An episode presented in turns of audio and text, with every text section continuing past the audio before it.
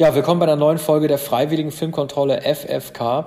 Wir machen in der heutigen Episode weiter mit den Jahresspecials und sind beim zweiten Teil des Jahres 1988 äh, angelangt und starten die Session mit äh, Musik von U2 und dem Song Desire. Yeah.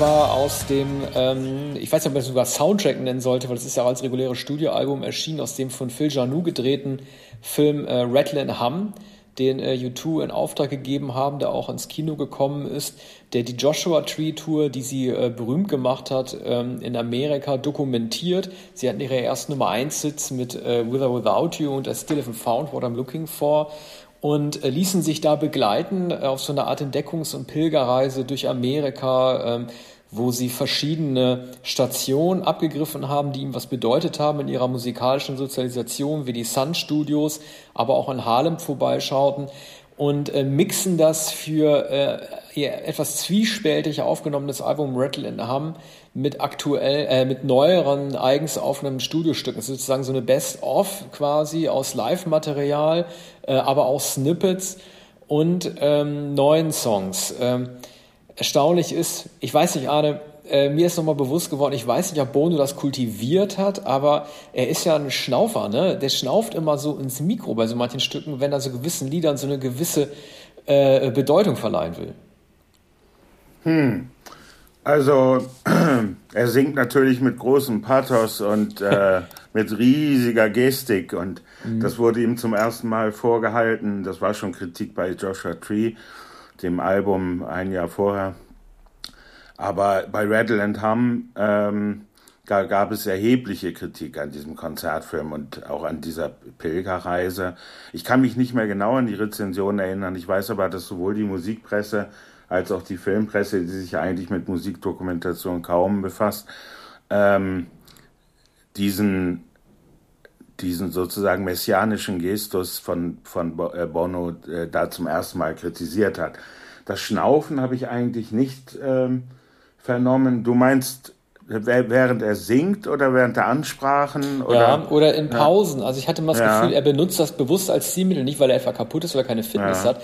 Er benutzt das so als Stilmittel, um ähm, so um, um äh, sozusagen den Worten, die er singt, Bullet the Blue Sky oder so, den so ein bisschen Vehemenz äh, hm. zu verleihen. Das ist halt so ein Widerspruch. Also ich finde, wenn man sie in Interviews sieht, äh, äh treten sie un unfassbar sympathisch auf. Das steht so ein hm. bisschen im Kontrast zu der Ernsthaftigkeit, mit der sie die Orte dort bereisen. Ne? Also die sitzen ja zu viert nebeneinander und dann sagt einer von denen, äh, ich glaube, ich glaube, das ist Larry, es ist eine musikalische Reise. Mhm. Und da erkennen alle, wie, ähm, wie schematisch oder wie klischeehaft diese Aussage ist, so eine Binsenweisheit, dass dann irgendwie alle lachen müssen und solche mhm. Sachen. Und umso mehr fallen mir halt diese Auftritte auf. Und ja. ähm, ne, er singt ja auch in diesem Song ähm, bei Silver, ich glaube, das ist Silver and Gold, als es um Apartheid geht. Mhm. Ne, da fragt auch Bono auch, am I bugging you? I don't mean to bug you.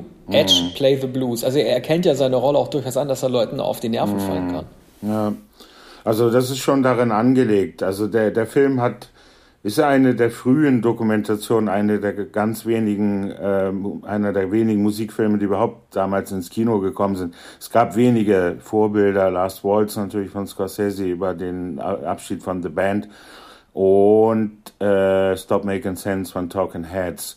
Übrigens ist äh, der Kameramann, der, da muss ich dich fragen, ich habe jetzt ähm, die DVD äh, gesehen und da wird im Vorspann als einer der beiden Kameramänner Jordan Cronenweth genannt, der Stop Making Sense gefilmt Ach, hat ja. mit Jonathan Demme. Mhm. Und äh, Cronenweth hat nur wenige Filme gedreht, aber äh, die entscheidenden Ende der 60er, Anfang der 70er Jahre war so ein, ein New Hollywood-Regisseur und sogar da eher ein, ein Off-Regisseur. Und äh, er gilt aber als einer der wegweisenden Kameramänner ich habe äh, hab gelesen, dass er in einer Umfrage unter Kameraleuten ähm, vor Jahren als einer der zehn entscheidenden Kameramänner genannt wurde. Ist ja auch super und, aufgenommen, der Film. Und, ne? und, aber das Merkwürdige ist, Cronenwest wird nicht für die Schwarz-Weiß-Bilder genannt, sondern für die Farbaufnahmen.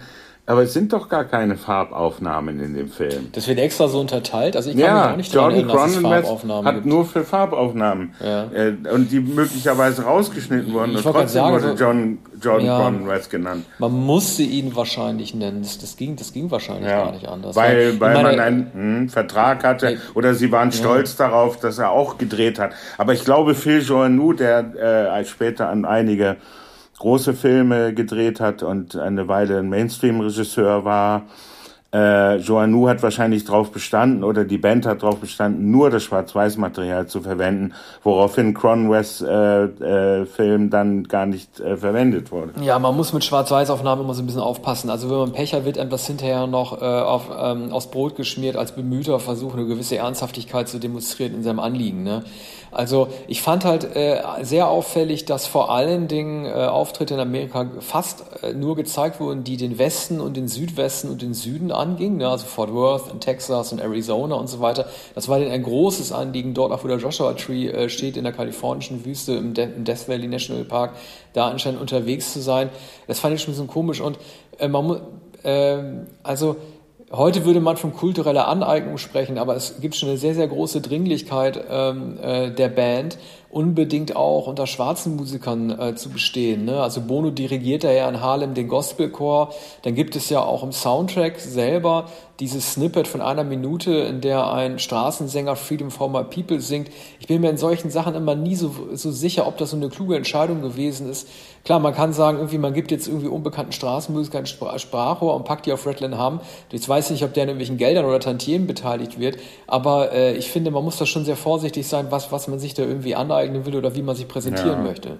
Naja, heute ist man, wie man so sagt, stärker sensibilisiert als noch in den 80er Jahren, aber das war auch Teil ähm, der, der Kritik an dem Film, dass man etwa bei dem Gospelchor in der Kirche, der, der uh, Still Haven't Found What I'm Looking For singt, ähm, dass man den Eindruck hat, dass dieser Chor sei bestellt worden und habe äh, einmal das Lied geprobt, um es dann äh, mit, mit Bono auf der Kanzel oder auf dem Podium mit der Band zu singen. Ne? Also äh, vieles wirkt wie bestellt und abgeholt und nicht so recht spontan. Natürlich ist der äh, Auftritt mit mit BB King musste natürlich auch vereinbart werden. BB King war auch äh, sicher froh darüber, von einer jungen Band, damals 61 Jahre alt, 62 Jahre alt, geehrt zu werden und äh, der in Szene gesetzt zu werden. Der ist aber vollkommen selbstverständlich und sagt dann zu Bono, na, Akkorde kann ich nicht so gut spielen. Dann sagt Bono, naja, das übernimmt die Edge. Und der steht da auch schon im Hintergrund und BB King wiederholt nochmal, Akkorde kann ich ganz schlecht spielen. Und dann spielt er auf seiner Lucille-Gitarre äh, dann brillantes äh, Gitarrensolo. Später hat man dann gesagt, naja, gut, die Ehren, also die, dieses große Vorbild, gab es auch schon bei, bei den Beatles äh, in den 60er Jahren, die haben auch BB King schon entdeckt. Ähm, aber das wirkt dann ein bisschen auch so, so gönnerhaft. Wir kommen jetzt mal nach Amerika, so wie die Rolling Stones mit Muddy Waters äh, und, und, und geben, geben jetzt dem großen Gitarristen mal die Gelegenheit, mit, mit, mit uns zu spielen. Ja, aber war denn aber, wie, aber King, wie sagen, äh, hm? war, war, war der 1988, also ich war damals ja auch sehr jung, ich, ich hatte keine Ahnung, was sein Status angeht, aber B.B. Mhm. King war doch um das Jahr, also man kann auch schon sagen, dass sie ihn wieder ins Rampenlicht gezogen haben, oder? Er war doch 1988, galt er zwar schon als Gitarristen-Ikone, aber er war doch ja. keiner, der, der mehr im Gespräch gewesen ja. ist, oder? Ähnlich wie bei John Lee Hooker, der dann mit Van Morrison, mit The Healer, ich glaube ein Jahr später, Santana. Äh, Santana, ja, Santana auch. Also Healer war ja Santana, ja. Ne? Diese Gitarre. Nee, ich glaube. Nein, ach Quatsch, um Gottes Willen. Also, nee. Das hat er also selber die, Das Album, das Album von Johnny Hooker hieß, glaube ich, ja, The Healer. Und der ja, Song ja, auch. Und das war, glaube ich, Van Morrison, der ihn da reaktiviert hat und ich glaube, die Platte produziert hat. B.B. King äh, rückte dann auch wieder ins Rampenlicht, äh, nicht zuletzt wahrscheinlich durch diesen Auftritt. Ne? Der hat natürlich immer Konzerte gegeben. Ich kann mich, äh, kann mich aber erinnern, einige Jahre später war ich in Hamburg in einem Club, der ausverkauft war, in dem B.B. King dann äh, zu Recht die Würdigung äh, empfangen hat. Ne? Und da hat er schon auf einem Stuhl gespielt. Ich glaube, hier spielt er auch schon auf einem Stuhl seine Soli. Aber so, das, äh, ein, ein anderer, ein anderes großes Vorbild, eine andere Ikone ist, ist natürlich Johnny Cash bei, bei dieser Platte. Also äh, sowohl Country als auch Blues als auch Gospel. Ja, aber das ist der Punkt. Wieso, Elvis wieso taucht das nicht auf? Also ja. äh, wieso? Ich meine, aber auch Bob Dylan. Ne? Es, es, mhm. es gibt das Duett mit äh, Dylan. Gut, der ja. war 1988 halt auch nicht mehr wirklich auf mhm. Sender. Aber man hätte doch zumindest mit ihm dort sprechen können für den mhm. Film. Man hätte das Lied auch mal einspielen können. Ja. Also äh, das, Love, das Love, wollte, äh, mhm. Res, Rescue Me. Aber wieso hat man das nicht gemacht. Also der fehlt doch. Das ist doch eine Lücke. Ja, also Dylan wollte sicher in dem Film nicht vorkommen und ich vermute, dass Johnny Cash das auch nicht wollte zu der Zeit. Sonst würde man ihn ja sehen, sonst würde man ja. ihn ja sprechen hören, sonst hätte man ihn auf der Bühne gesehen.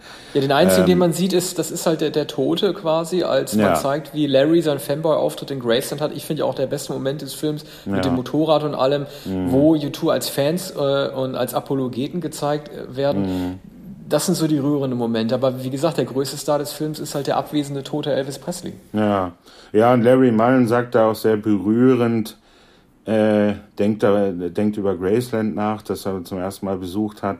Und, und man spürt da seine eine Erschütterung darüber, dass Elvis auf dem Grundstück äh, begraben ist. Und dann sagt er, na, das hätten sie, hätten sie nicht machen sollen. Also der sollte nicht da begraben sein. Also äh, da, da spürt man so eine richtige Bewegtheit. Äh, vorher hat er offenbar nicht daran gedacht, dass es sich so verhält. Und er findet wahrscheinlich in guter katholischer Tradition, das sollte, sagen, ja. das sollte ein Friedhof sein. Ne? Also der Katholizismus, der dann auch äh, seit Joshua Tree spätestens U2 vorgehalten wurde, der ähm, ist auch in dem Film sehr spürbar. Und aber bei, Kubrick hat ja Kubrick hat ja die Sondergenehmigung bekommen. Ne? Also die, die, die, Familie, die durften ihn ja in England ja auch auf seinem äh, Anwesen mhm. begraben, was nach britischem Recht ja auch nicht erlaubt ist. Mhm. Ja, ähm, das war, war natürlich einige Jahre später, aber also auch äh, tatsächlich eine Besonderheit. Bei Kubrick hat man ja auch nicht angenommen, dass er etwa äh, naja, der war wahrscheinlich auch gar nicht religiös ne, und hat aber wollte unbedingt auf seinem Grundstück begraben werden. Ja. Von Elvis war wahrscheinlich ja, also von Elvis war wahrscheinlich gar keine Verfügung äh, dieser Art bekannt. Ja. Naja, jeden, mal, jedenfalls äh, ähm, gibt es Momente in dem Film. Man man kann also man kann sagen, dieser Film ist eigentlich das Vorbild für so viele viele Dokumentationen, die später gemacht wurden ähm, die von Pilgerreisen handeln. Also es gibt viele, die vor allem Überlandfahrten durch die Südstaaten naturgemäß in Sun Studios, Muscle Shoals und so weiter. Elvis Costello hat einige Jahre später eine ähnliche Reise gemacht. Und Aber ich habe die Vermarktungsstrategie nie verstanden. Mhm. Also äh, es ging ja anscheinend darum, ähm, schon gerade mal ein Jahr nach dem Welterfolg Joshua Tree ein Album hinterher zu schießen. Mhm. Vielleicht gab es nicht genug Studiomaterial, deswegen gibt es nur sechs bis sieben äh, äh oder acht äh, richtige Stücke. Das hat man dann gepaart mit so Mega-Hits wie I Still Haven't Found oder mhm. äh, Pride oder so. Also ich habe damals schon gedacht, ähm, das, das, sieht ein bisschen wie so ein Cash-In aus. Mhm. Ne? Es ja, ist ja auch kein Wunder, dass sie danach die Pause gemacht haben von drei Jahren. Ne? Naja, sie wollten natürlich auch all diese Songs, die Hits waren und die äh, die sie zu, zu Recht auch für die, die Besten hielten, die wollten sie natürlich auch im Konzert äh, vorführen. Und dann haben sie gedacht, also äh, üblicherweise würde man eine Live-Platte machen, um die Konzerte zu dokumentieren mit den größten Songs, die sie bisher geschrieben haben und die, den erfolgreichsten. Und dann haben sie gedacht, aber wir möchten doch auch diese Pilgerreise machen, eine Dokumentation und mal zeigen, wie das da ist in Amerika und wir möchten unsere Vorbilder feiern. Und so kam es wahrscheinlich zu dem Hybrid. Und einige neue Songs hatten sie schon geschrieben, die auch mit diesem, mit diesem Motiv des Amerikaner zusammenhängen, die sie dann, wie Desire zum Beispiel, die sie dann da eingebracht haben. Ne? Mhm. Und, ähm, äh, und äh, am Ende war das alles ein bisschen zu viel. Hätten sie, hätten sie die eine Platte in Amerikaner gemacht, wäre das wahrscheinlich auch kein so großer Erfolg geworden, aber wäre eine beachtliche Platte gewesen. Hätten sie eine Live-Platte gemacht, hätte man es wahrscheinlich kaum beachtet, weil die Songs ja schon auf Joshua Tree vorhanden waren. Und die wollten aber den ganz großen Wurf, ähm, den Film ins Kino bringen, als größte Band der Welt sozusagen. Naja, und, ich sage nur, das, this is a song Charles hm. Manson stole from the Beatles. Ja. Also die haben ja wirklich auch, auch ja. versucht, die amerikanische Geschichte, wie man, man sagt ja immer so schön, das ist ja auch so eine schöne Phrase geworden, der Hippie-Traum endete in Ende der 60ern mit ja. Altamont und mit Charles Manson. Ja. Da haben sie sich auch nochmal äh, historisch zugeäußert. Ne? Ja, gleich am, Ende, ja. gleich am Anfang wird, wird Helter Skelter gespielt, was äh, auch einigermaßen merkwürdig ist, aber sie wollen den ganz großen Bogen schlagen, sozusagen schon äh, angefangen bei der Zerstörung des Hippie-Traums und, und äh, des amerikanischen Traums bis hin zu den Blues- und Gospel-Wurzeln. Also ähm, eine große Prätension in dem Film. Ja, ähm, vielleicht kannst du mir das mal erklären. Ähm, also kann ich irgendwie englische Grammatik nicht so richtig, wir haben die einen Fehler gemacht. Die haben doch irgendwie so einen Auftritt gemacht, in dem äh, Bonus ja auch nochmal als Graffiti-Sprayer probiert hat. Und er hatte doch den Spruch, ähm, an so einer Autobahnbrüstung war das, glaube ich, geschrieben, Rock'n'Roll, stop the traffic. Ja. Also entweder muss das heißen stops the traffic mhm. mhm. oder ich habe da irgendwas verstanden oder mhm. es geht irgendwie oder das oder das sind, oder das sind zwei verschiedene Aussprüche Rock and Roll mhm. und danach ja. dann stop the traffic aber das habe ich nie verstanden ja. das ist doch ist doch falsches Englisch oder nicht ja oder Slang vielleicht glaubten sie sie hätten sich dem schwarzen Slang genähert oder äh, die Überschrift Überschrift Rock and Roll und dann der Aufruf Stop the Traffic ja, kann also, auch sein das äh, ist ja auch ein, ein, gewisser Spontanismus bei, bei solchen Graffiti. Ne? Ja, äh, gut, machen wir mal weiter mit dem äh, nächsten Film, äh, den Arne Wielander vorstellt, mit Musik von Howard Shaw, die wir eben einspielen.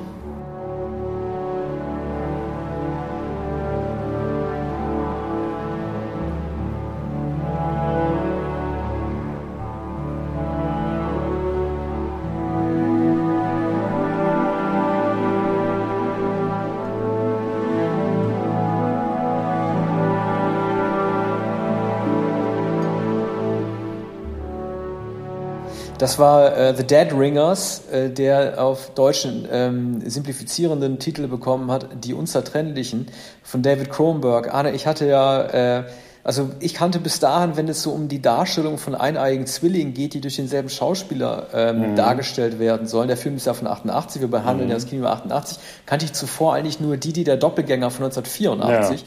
Da haben die das Problem immer so gelöst, dass die einen Statisten genommen haben, den man dann nur von hinten gesehen hat, der dann natürlich nicht parallel mhm. wie die, die Hallerford reden konnte, sondern immer nur so ganz stumm mhm. mit dem Kopf genickt hat, während der echte Dieter Hallerford links im Bild was gesagt hat. Ja. Das Problem haben sie doch hier ganz angenehm gelöst. Also Kronberg macht jetzt nicht so ein Show-off, dass er mit so Splitscreens am Laufenden demonstrieren will, dass es 1988 schon möglich gewesen ist, äh, denselben Schauspieler zu duplizieren, ohne dass man irgendwie mhm. eine Schnittleiste sieht. Also, ja. und, und, und, also macht, er macht da nicht so ein Porn raus, dass man am laufenden Band die beiden nebeneinander sieht. Das beschränkt mhm. sich, glaube ich, auf drei, vier Szenen. Ansonsten zeigt er immer nur Schuss und äh, Gegenschuss. Aber ähm, vielleicht kannst du uns noch was zu dem Inhalt erzählen. Ja, die, die, die, die der Doppelgänger ist natürlich der subtilere Film und noch dazu äh, der ja. amüsantere.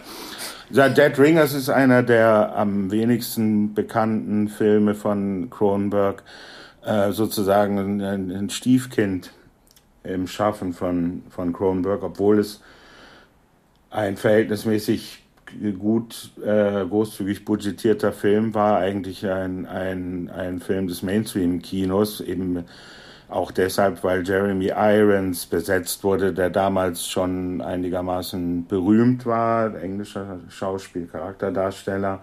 Auch eine ungewöhnliche Wahl für äh, Cronenberg. Ähm, der, der spielt die, die beiden Zwillinge, berühmte Mediziner, beide sind Virtuosen, eineiige Zwillinge und der eine ist ein Womanizer, ein extrovertierter, eitler äh, Mediziner, der andere ist der, ein introvertierter Forscher. Ich glaube, das ist derjenige, der immer die Brille trägt äh, zum Zeichen des Intellektuellen und seiner Forschertätigkeit. Ja, und für und, uns, damit wir die der, besser voneinander abgrenzen ja, können. Ja, das ne? auch, natürlich. Also, also das, das, Zeichen ist die äußere Brille, die Haare tragen sie etwas anders. Und der eine trägt immer schicke Designeranzüge und der andere ist so eher äh, äh, Freizeitkleidung oder Korthosen. Also da, da ist schon angelegt der, der, ähm, der Antagonismus zwischen dem Praktiker und dem, der in die Welt hinausgeht und dem, der immer im Kämmerlein forscht und äh, introvertiert und aber auch Schwierigkeiten hat, nämlich mit den Medikamenten und den Drogen, die natürlich ähm, äh, bei, bei Ärzten zum Beruf gehören und mit Alkohol. Und ähm, der, ähm, diese, der Zwilling ähm, verfällt immer mehr den, äh, den Medikamenten und ähm, zieht sich vollkommen zurück. Es kommt dann eine, eine Liebesbeziehung äh, dazu. Genevieve Bugeaud spielt ähm, eine Frau, die von beiden, äh, die sich mit beiden einlässt, ohne das überhaupt zu wissen. Also sie lernt natürlich den lebenslustigen Bruder kennen und der macht den Vorschlag, dass doch der andere, der Kontaktschwierigkeiten hat und äh, keine Frau in seinem Leben, dass er doch auch mit, mit der Bugeaud anbandeln könne. Und das macht Aber so machen die das ja, äh, so machen die das ja schon seit immer. Das ist ja das, das, äh, das, das gemeine System, das diese beiden mhm. äh, Zwillinge haben. Das ist ja so deren ja. Lebensmotto, deren Lebensmotto gewesen. Ich finde halt, weißt du, äh, also bei Kronberg, da sagt man ja mal Body Horror. Ne? Dieser Film wird auch als Body Horror gelistet. Der ist ja im Grunde nicht wirklich Body Horror, weil äh, bis auf wenige Ausnahmen eigentlich relativ die Körper ja wenig trans transformiert werden. Ne? Ich glaube, was, was bei Kronberg eine große Rolle spielt, ist halt, äh, er, ähm, also äh, Irons sagt ja in dem Film, es geht ihm um einen Begriff einer inneren Schönheit, um perfekte Nieren. Es geht, also sie spielen ja Gynäkologen, also sie sind also mhm. sozusagen auch, äh, ja, also sozusagen in, in, in den Körpern anderer Menschen damit auch äh, unterwegs bis hin auch tatsächlich zur Vergewaltigung. Ne? Man muss ja auch überlegen, ähm, man sieht ja so eine Frau dort auf einem gynäkologischen Stuhl und mhm. äh, ohne weitere Assistentin im Raum ähm, macht er seine, seine Versuche an ihr und Kronberg hat ja schon immer hat sich sehr fasziniert für, für Medizin und äh, den Missbrauch und der Schönheit von Dingen, die wir nicht als schön betrachten, wie halt Organen, ne? das heißt mhm. perfekte Nieren. Aber dann hat er auch diesen Aspekt, dass er Medizin irgendwie verdammt. Ne? Also einer der beiden, ich glaube der, der, ähm, der Beverly, also der, der drogenabhängige Bruder, spricht ja auch einmal von psychoanalytischem Scheißkram und ja. so weiter. Und es geht ja auch darum, das hat ja Kronberg später auch gemacht mit ähm, hier äh, mit dem Method-Film hier, als ähm, Viggo Mortensen Freud gespielt mhm. hat, der da Psychoanalyse ja auch nochmal auseinandergenommen genommen. Mhm. Also ich glaube, ne, dass dieser Film äh, im Grunde genommen von Schizophrenie handeln soll und dass man tatsächlich äh, die beiden Figuren, die beiden Irons-Figuren als eine Figur wahrnehmen soll und nicht als zwei, sondern als einen, für den sich die Wahrnehmung total äh, äh, verschoben hat. Aber das betrifft ja auch den gesamten Medizinerstand. Du siehst ja diese Ärzte, wie sie operieren mit ihren Talaren, so, wie, wie so dämonische, wie, wie so Satanistenpriester. Also so kleidet ja. sich doch kein Arzt, wie die sich anziehen. Das naja, ist ja fast, ist ja. oder? Äh. Ja, das ist eigentlich ein, äh, ein Film, Rosemary's Baby mit, mit Zwillingen sozusagen. Äh, Body Horror ist es insofern, als es natürlich ein Film ist über den körperlichen Verfall. Ne? Also die, beide ähm, bleiben bleiben sozusagen eins, bleiben zusammen und äh, gehen geme gemeinsam unter. Ne? Also so wie sie gemeinsam Hedonisten waren und, und sich Frauen geteilt haben, so gehen sie am Ende äh, gemeinsam unter. Aber es ist wahr, die Mediziner werden als Sekte gezeigt, das ist ein extrem kalt inszenierter Film, wie, wie all, alle Filme äh, Cronenbergs zu der Zeit und ähm, mit dem Höhepunkt von Crash einige Jahre später, ist äh, extrem stilisiert, ähm, spielt fast nur in Innenräumen. Ja, so stimmt natürlich. Äh, Dead Ringer ist wirklich äh, klinisch diese Vorstufe zu Crash.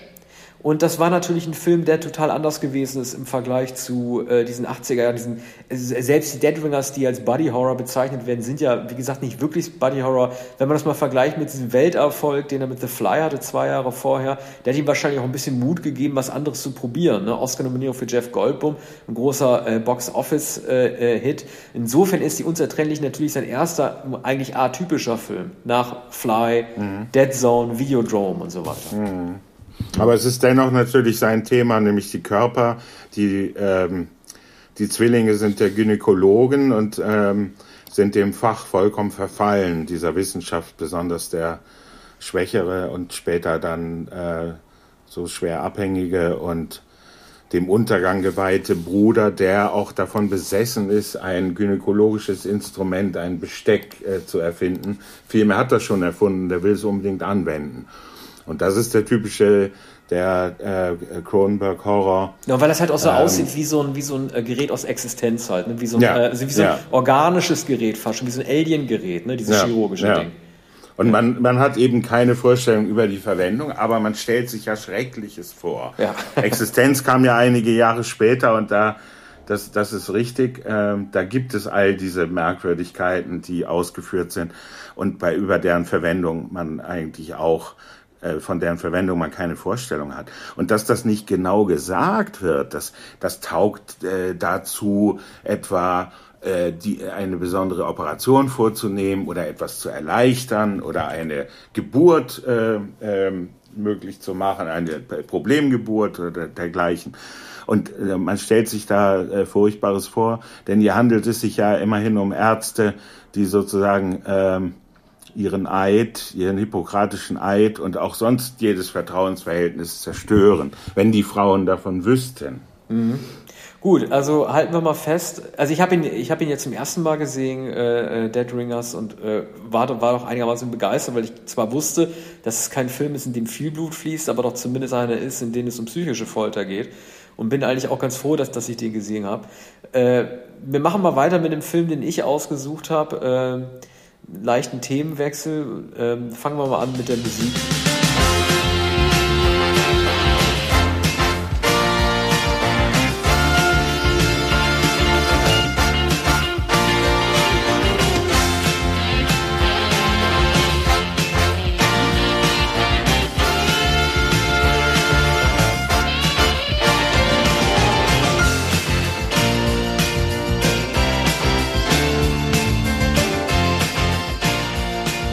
Das war aus Midnight Run von Martin Brest. Das war der Film, den er nach Beverly Hills Cop gedreht hat. Auch wieder eine Komödie, wenn auch hier eine Buddy-Komödie. Die Sache, die mir am deutlichsten klar geworden ist, warum dieser Film, den einige als Kultfilm bezeichnen, obwohl er das nicht ist, der Film war sogar ein großer Box-Office-Erfolg. Ne? Also er hat über 100 Millionen Dollar eingespielt. Er ging vielleicht in dem Jahr gegenüber so Big Playern wie äh, Roger Rabbit oder Die Hard ein bisschen unter, aber war ein Erfolg. Und äh, ähm, ich glaube, dass ein äh, Grund für diesen Erfolg darin liegt, dass er etwas macht, was ganz wenigen Komödien gelingt oder auch von ganz wenigen Komödien probiert wird, nämlich alles äh, spielen straight. Keiner lacht. Es gibt äh, sozusagen am laufenden Band lustige Dialoge, aber sie werden ernst erzählt und sie behandeln im Grunde genommen auch sehr ernste Themen.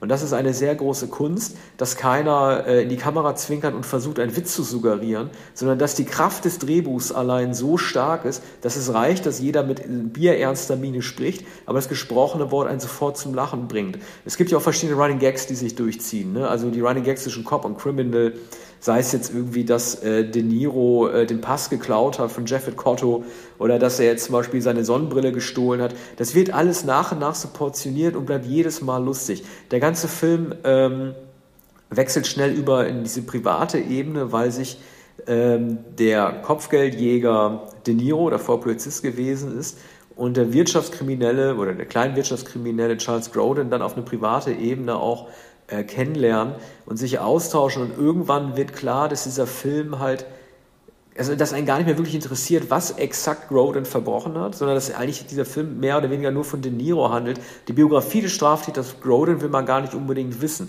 Und ähm, es gibt so Momente, in denen sie sich sehr nahe kommen, ne, indem man auf so eine sehr intime Ebene geht. Du hast mich belogen, du hast mich belogen, nein, du hast mich belogen. Und Grodin setzt ja auch fast so einen väterlichen, zärtlichen Blick eigentlich auf den er De Niro schenkt. Der wird dann immer mehr eigentlich zu seinem Ziehsohn. Und was ich am auffallendsten fand, war, äh, dass als die beiden sich verabschieden am Ende, also als De Niro Charles Grodin freilässt, dreht er sich ja nochmal zu ihm um und dann ist äh, Grodin auf einmal weg. Und das berührt so eine metaphysische Ebene, die eigentlich darstellt, dass Grodin in erster Linie äh, auch ein Schutzengel ist. Er ist tatsächlich einer, der De Niro auf den richtigen Weg gebracht hat, sich zu vertragen, auch mit seiner Familie und ihm eigentlich an die Hand genommen hat. Das ist sozusagen ein, ein, ein, ein äh, geistiges Wesen, dieser Grodin, was er gemacht hat. Und wie du auch schon zu mir im Gespräch gesagt hast, weil ich ja mal äh, gesagt habe, der einzige Moment, in dem De Niro nicht gut spielt, das ist, als er mit seiner Familie konfrontiert wird. Ne? Also als er die, ähm, die Tochter wieder sieht nach neun Jahren und seine Frau, die ihn für nichts nur zählt und so weiter. Ich finde, dass De Niro das, das nicht so gut macht. Und du hast auch gesagt, die, die Familie hätte es vielleicht gar nicht gebraucht. Vielleicht haben sie die nur deshalb gezeigt, damit der Zuschauer auch wirklich glaubt, dass De Niro sich diese Biografie nicht ausgedacht hat. Ja, also ähm, dieses Familienmotiv zieht sich natürlich durch den Film. Es gelingt Charles Grodin, der übrigens ja eigentlich kein Krimineller ist, sondern Buchhalter, der für einen äh, Mafioso, wie er dann zu spät gemerkt hat, eigentlich Geld gewaschen hat oder Geld beiseite geschafft hat und der dann 14 Millionen Dollar unterschlagen hat und die angeblich zum großen Teil karitativen Organisationen oder Waisenhäusern geschenkt hat. Das ist zwar sehr unglaubwürdig, aber Charles Grodin ist sehr glaubwürdig als ein pedantischer Buchhalter, der insofern auch pedantisch ist, als er De Niro immer vorhält, dass er raucht, dass er sich ungesund ernährt, dass er ähm, äh, schludrig und schlampert ist, äh, dass sein Lebenswandel fragwürdig ist äh, De Niro träumt davon, einen Coffeeshop zu eröffnen. Da sagt er ihm gleich, ja, aber Sie wissen schon, dass Coffeeshops heute ganz schlecht gehen. Ein ganz übles Geschäft.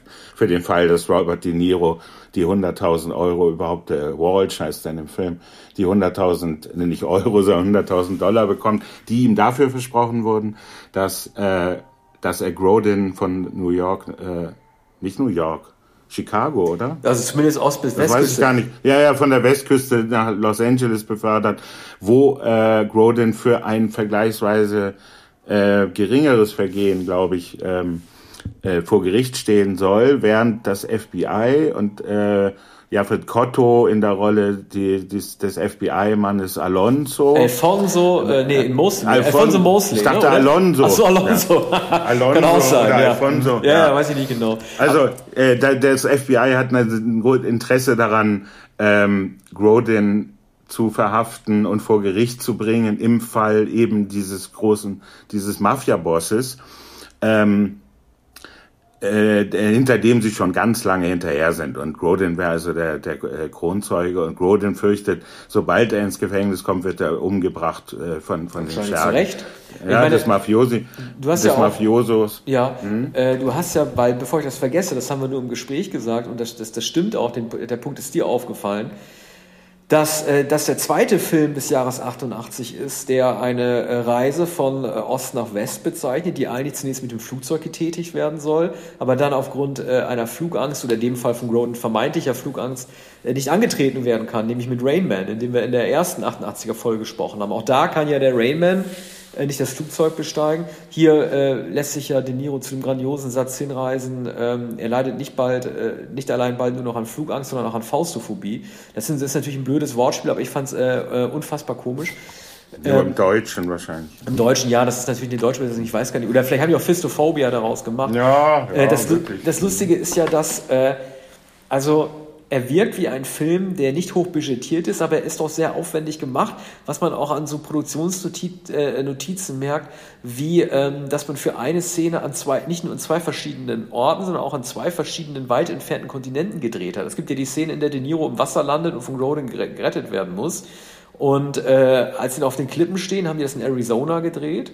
Als De Niro aus dem Wasser befreit werden muss, ging es nach Neuseeland weil dort das Wasser wärmer war. Also es ist fast schon so ein Star-Faktor, damit er das Wasser gehen und gerettet werden kann. Aber da sieht man mal, welchen Produktionsaufwand die für diesen Buddy-Movie noch gemacht haben.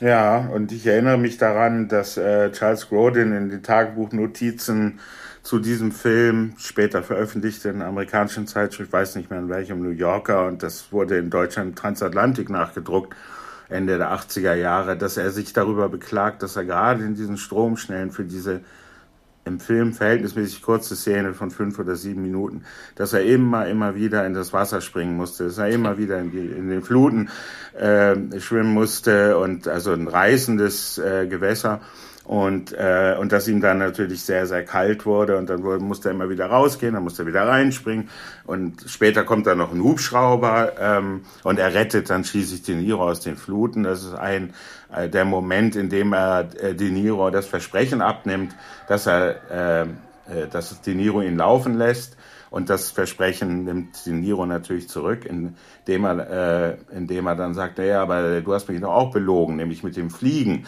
Tatsächlich hat Grodin gar keine Flugangst, sondern er hat das gespielt, diesen Anfall. Der kann sogar einen Doppeldecker selber. Ja. Doppeldecker genau, selber und am Ende, am Ende sitzt er dann in, im Doppeldecker, hat aber gar keinen Flugschein. Also das gehört zu dem, zu den wenigen Slapstick-Szenen, ähm, die auch anderen großen Actionfilmen geschuldet sind, die äh, bei die auch Roadmovies sind und bei denen ein äh, entweder befreundetes Paar oder ein Paar von Antagonisten, das zusammengekettet ist, durch äh, amerikanische äh, Landschaften flüchtet oder auf der Jagd nach jemandem ist. Hier ist die Pointe natürlich, dass der Kopfgeldjäger selbst gejagt wird von einem anderen Kopfgeldjäger, von dem Mafiosi und schließlich eben auch von dem FBI. Und das wirft äh, Komik ab, äh, weniger die, das erwartungsgemäße, äh, dass da noch ein anderer Kopfgeldjäger ist oder zwei äh, Schergen des, äh, des Mafia-Bosses, sondern es ist vor allem der Trupp äh, des FBI mit diesem Alonso, äh, der auch noch hinter, hinter ihm her ist. Und daraus entstehen Running Gags und, und eine, eine ungeheure äh, äh, lakonische Komik, weil äh, dieser ähm, dieser FBI-Mann äh, sehr genervt ist von De Niro, der ihn ein ums andere Mal narrt und ja, auch seinen Namen gestohlen hat. Er hat seinen Ausweis gestohlen. Foto und, draufgeklebt, und, der alte ja, Trick. Aber, mit, mit aber seiner Identität. Jeffrey ja, Cotto genau, hat, ja, hat ja zum Beispiel mh. auch erzählt, äh, dass ihm die Dreharbeiten überhaupt keinen Spaß gemacht hätten, weil, und die Begründung fand ich ganz kurios, weil Martin Brest, der Regisseur, immer dünner geworden sei. Das muss ihm irgendwie Angst gemacht haben. Und äh, ich weiß nicht, ob sowas in, den, in die Rollen mit reinfließt. Also er hatte auch keine Lust mit De Niro zu drehen, Jeffrey Cotto. Aber er liefert halt auch eine dieser, dieser plain talking und sehr ernst guckenden Darstellungen ab, die eine äh, total Lustigkeit würden. Das muss man erstmal mhm. können. Also das ist, das ist wirklich, ja. ich verstehe gar nicht, wie die alle das so hingekriegt haben. So bierernst Sachen. Also da lacht sich ja auch niemand an in dem Film. Keiner macht auch, äh, es gibt zwar Provokationen und so weiter, aber es gibt nie den bewussten Versuch eines Witzes. Ja, Jeffet Kotto ist ja der Schurke aus Der Mann mit dem goldenen Colt. Nein, aus, aus Leben und Sterben lassen. Der Colt war, war ja Christopher Lee. Ne? Also da, ja. damit wurde er bekannt. Er war voll Theaterschauspieler in London. Ich glaube, ich glaube, er ist so nigerianischer Einwanderer. Ich weiß nicht genau, aber Leben und Sterben lassen war seine, seine erste Rolle. Äh, äh, mhm. Noch beliebter wurde er dann als, äh, Mensch, war das Brett oder Parker in Alien? Also einer von, also Harry, einer von den beiden, Harry Dean Stanton oder er spielt Brett ja. und der andere Parker. Ja. Ne? Also als Mechaniker, als sozusagen äh, mhm. Bodentruppe äh, dieser Wissenschaftler. 79 war das. Mhm. Äh, das waren seine drei größten Rollen. Ne? Also Midnight Run wahrscheinlich nur die drittgrößte Rolle. gestorben ist er, glaube ich, letztes Jahr erst, Jeffrey Cotto. Ja. Ja, ist ein sehr, sehr gut besetzter Film und ähm, Martin Best hatte dann später Pech mit dem Film mit Brad Pitt und Anthony Hopkins. Ich habe den Titel schon vergessen. Naja, ja, hier. Äh, der äh, personifizierte Tod ja, ja, von hier, Anthony Meet. Meet Joe Black hat, ja. er, hat er gemacht, ne? Und, äh, na gut, er hatte natürlich mit, mit Pacino nochmal hier gemacht, äh, Der Duft der Frau, ne? Der Pacino seinen ersten Oscar ja, gebracht aber das war, das war glaube ich, vor. 92 äh, war Meet das. Joe Black. Mhm. Äh, Black war, glaube ich, 98 oder so. Meet Joe Black war aber dann Fiasko und, ja. und hat Best Kai möglicherweise war er auch schon krank, wenn er so dünn wurde. War halt keine Komödie, also ich meine, er lebt ja noch, ne? er geht jetzt irgendwie auf die 80 zu, glaube ich.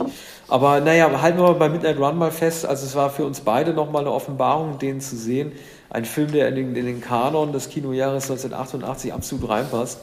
Äh, ich sage ja immer, einer meiner Lieblingsregisseure ist John Carpenter, einer, von dem du nicht lassen kannst, ist äh, Robert Redford. Und äh, mit dem machen wir weiter und äh, die Milagro Beanfield War und dieser Musik.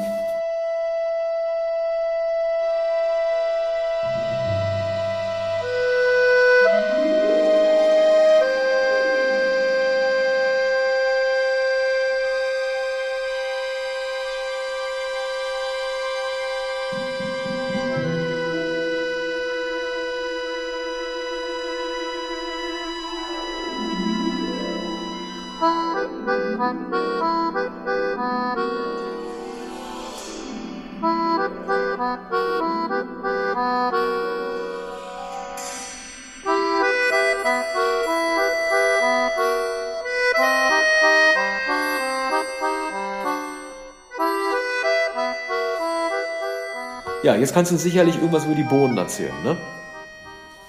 Ja, die Bohnen ähm, spielen insofern eine Rolle, als der, der, der titelgebende, die titelgebende kleine Stadt an der Grenze zu Mexiko, Milagro, ein, äh, eine Bohnenstadt ist. Also ein, ein Westerndorf eigentlich, das im Wesentlichen, also das zum Teil von, von Mexikanern bevölkert ist, zum Teil von zugezogenen äh, Gringos, Journalisten, Wissenschaftler, also eigentlich Intellektuelle, wie Robert Redford selbst, der hier keine Rolle spielt, sondern der äh, die Rolle, die er eigentlich spielen müsste, nämlich des engagierten, wenn auch desillusionierten äh, Journalisten, ähm, die, diese Rolle hat der äh, John Hurt übertragen, berühmter Nebendarsteller, der auch später noch in, in der ähm, in die Akte mit Julia Roberts spielt und der, der, der auch ein Detektiv, einen korrupten Detektiv oder Polizei,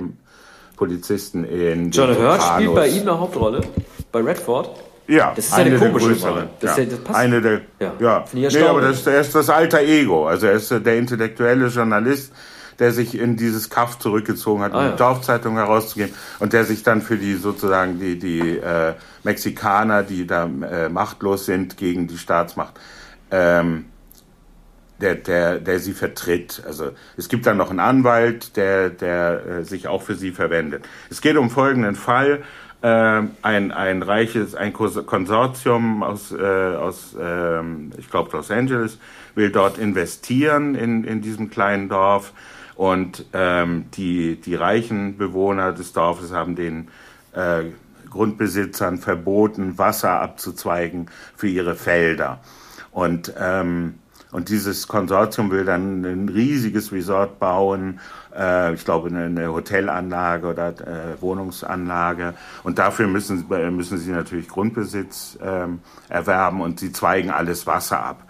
Und äh, ein kleiner Bauer tritt äh, einmal gegen eine verrostete Schranke an einem, äh, äh an, einer, äh, an einem Wasserzubringer und daraufhin sprudelt das Wasser und es, äh, es bewässert sein verdorrtes Feld, auf dem er Bohnen anbaut. Das spricht sich natürlich sofort rum im Dorf.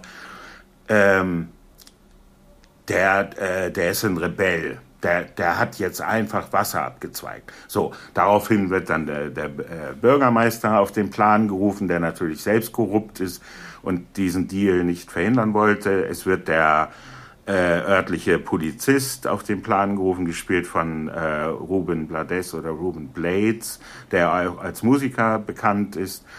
Und, ähm, und dann kommt es zu dem Kräftemessen zwischen den eigentlich machtlosen, aber ehrbaren und redlichen äh, Einwohnern und den zugezogenen. Christopher Walken übrigens als, als Schurke, als schurkischer Polizist, der von außen kommt und alles versucht. Äh, wie, kann man ähm, sich um denn, wie kann man sich denn den Robert Redford des Jahres 1988, wie muss man sich den vorstellen? Also welche politischen Ambitionen hatte er?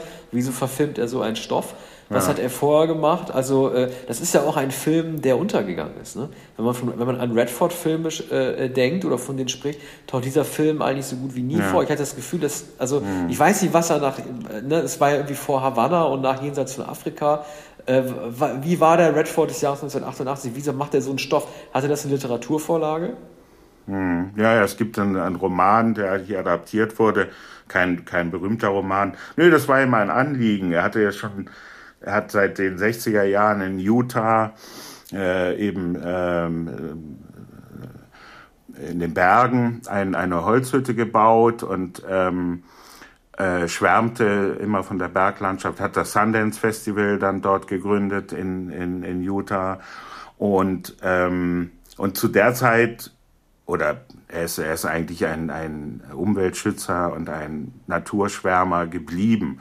Das war schon immer. Und das war ihm also ein Anliegen, hier darauf zu verweisen, dass Großgrundbesitzer oder amerikanische Konzerne ähm, kleine Dörfer und die, die Landschaft äh, sich, sich zu eigen machen. Spielt er auch in den 80ern, der Film? Oder äh, spielt er vorher? Ja, er spielt in den 80er Jahren. Mhm. Und es gibt, es gibt eine, äh, sozusagen ein Mehrwert oder etwas, das hinausweist über dieses, diese soziale Problematik.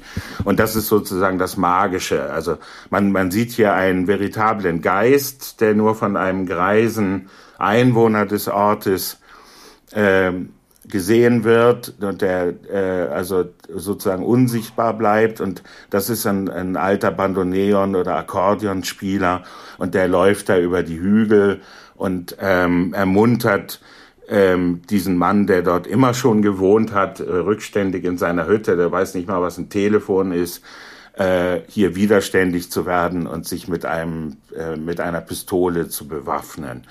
Und ähm, es ist also ein Ort, an dem Wunder geschehen und an dem schließlich die äh, Bewohner unterstützt werden durch den Geist des Ortes, äh, Genius Loci und, und äh, etwas Magischem, das diesen Ort äh, beschützt. Deshalb äh, wird Christopher Walken am Ende auch ähm, in, in Schach gehalten und wird daran gehindert, äh, diesen, diesen aufständischen Rebellen, der in die, in die Wälder geflüchtet ist, zu verhaften. Das ist eben das Wunderbare des Films, das Gute siegt, ne? schöne mexikanische Frauen und John Hurt als äh, Journalist.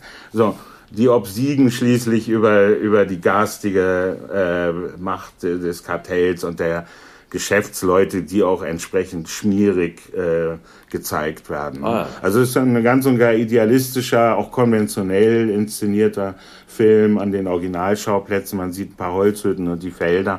Und äh, Redford schwelgt wie in manchen seiner Filme dann später auch im Pferdeflüsterer und aus der Mitte entspringt ein Fluss in der Natur, die er da zeigt. Und man, man denkt also, damals war der Film schon aus der Zeit gefallen. Wenn man ihn heute sieht, äh, kann man sich gar nicht mehr vorstellen, dass so ein Film äh, mit Studiogeld gedreht wurde, aber es war eben Robert Redford. Ich glaube, es ist äh, überhaupt erst sein zweiter Film. Ja, ich frage mich bei ihm immer, äh, nach welchen Kriterien er entscheidet, selber mitzuspielen oder nicht. Also es ist ja nicht unüblich gewesen. Also bei, beim Flussfilm hat er ja auch mitgemacht, ne? Und äh, dann hat er ja gut, den hat er nicht selber gedreht, aber sein letzter großer Versuch, auch zumindest nominiert zu werden, war ja der, als er mit dem Boot kentert, ne?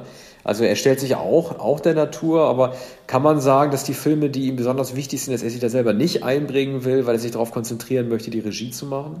Also das war wohl am Anfang so. Also bei, bei, ähm, bei der ganz normalen Familie, Ordinary People, hat er gedacht, nein, äh, wenn er äh, Regie führt, dann will er nicht als Schauspieler die Schauspieler, äh, die anderen Schauspieler überschatten und wollte ganz und gar äh, eigentlich zurücktreten und nur Regisseur sein. Das ist ihm ja auch gelungen, hat den Oscar gewonnen. Außerdem äh, hat er mit Donald Sutherland einen der größten Schauspieler engagiert und äh, das war sicher auch keine Rolle für ihn. Und ich glaube, bei Milagro dachte er auch, äh, dass, dass er dem Film dass er den, den, den Film dann zu sehr prägen würde. Deshalb hat er äh, John Hurt genommen, der ja nicht sehr berühmt war. Und, und er, er wollte äh, sozusagen nicht seine Starkraft da einbringen, sondern nur als Regisseur. Vor allem wollte er das Augenmerk natürlich auf die mexikanischen Schauspieler lenken. Gut, und, machen wir mal. Ja, also so viel zum Milagro, ein, ein, ja. ein Film, der damals wenig Aufsehen erregte, von der Kritik, äh, sagen wir, mild aufgenommen wurde.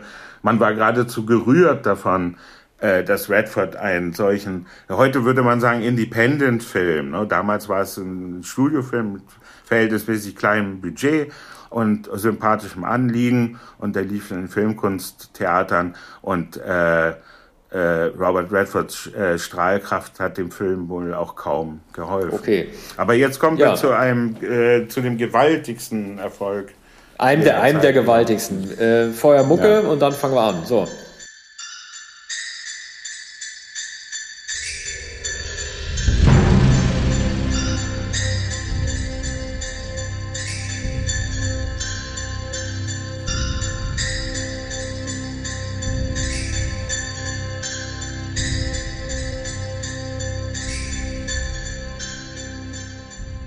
Ja, das äh, war aus Die Hard stirb langsam von äh, John McTurnan äh, mit Bruce Willis. Ne? Also ähm, ja, Die Hard hat einen ganz neuen Actionhelden etabliert. Äh, Bruce Willis als John McLean, ein Polizist, äh, viele haben an Bruce Willis nicht geglaubt, weil er vor allem als Komödien, Serien, Schauspieler bekannt war, Bulle und Schnüffler und gedacht hat, was soll denn dieser Mann als Actionheld? Und er war tatsächlich ein komplett neuer Actionheld. Er war nicht mehr so wie äh, Schwarzenegger und Stallone, die Muskelpakete, die jeden besiegen, sondern er war viel verletzlicher. Die meiste Zeit des Films läuft er auch barfuß durch ein Gebäude und ist allein deshalb schon äh, leichter zu verletzen. Und er tut sich ansonsten auch sehr, sehr schwer äh, mit den Terroristen, gegen die er kämpfen muss. Äh, dieser Film, John McLean, hat also sozusagen, und diese Rolle des John McLean hat, war in gewisser Weise eine Vorstufe von verletzlichen Actionhelden wie Nicolas Cage, die in den 90ern gemacht hat, als sozusagen die die Granaten Schwarzenegger und Stallone gar nichts mehr zu sagen hatten in Wirklichkeit. Aber es gibt einen anderer Punkt, der hier stark zur Debatte steht und den man unbedingt besprechen sollte. Es wird im Internet noch immer stark darüber gestritten, ob äh, Stirb langsam ein Weihnachtsfilm sei oder nicht. Für mich ist diese Frage ganz einfach zu beantworten.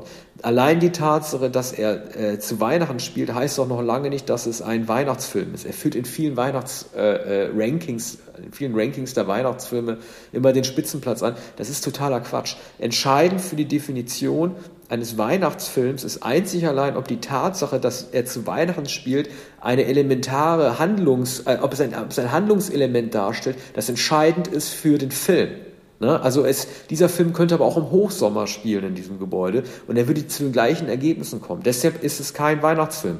Das ist, klingt jetzt meinetwegen nur wie eine blöde Randnotiz, aber es ist ihm einfach wichtig, das mal zu erzählen, weil in irgendwelchen äh, Top Ten Listen immer wieder davon gesprochen wird, Die Hard sei ein Weihnachtsfilm. Es spielt keine Rolle, ob er zu Weihnachten spielt.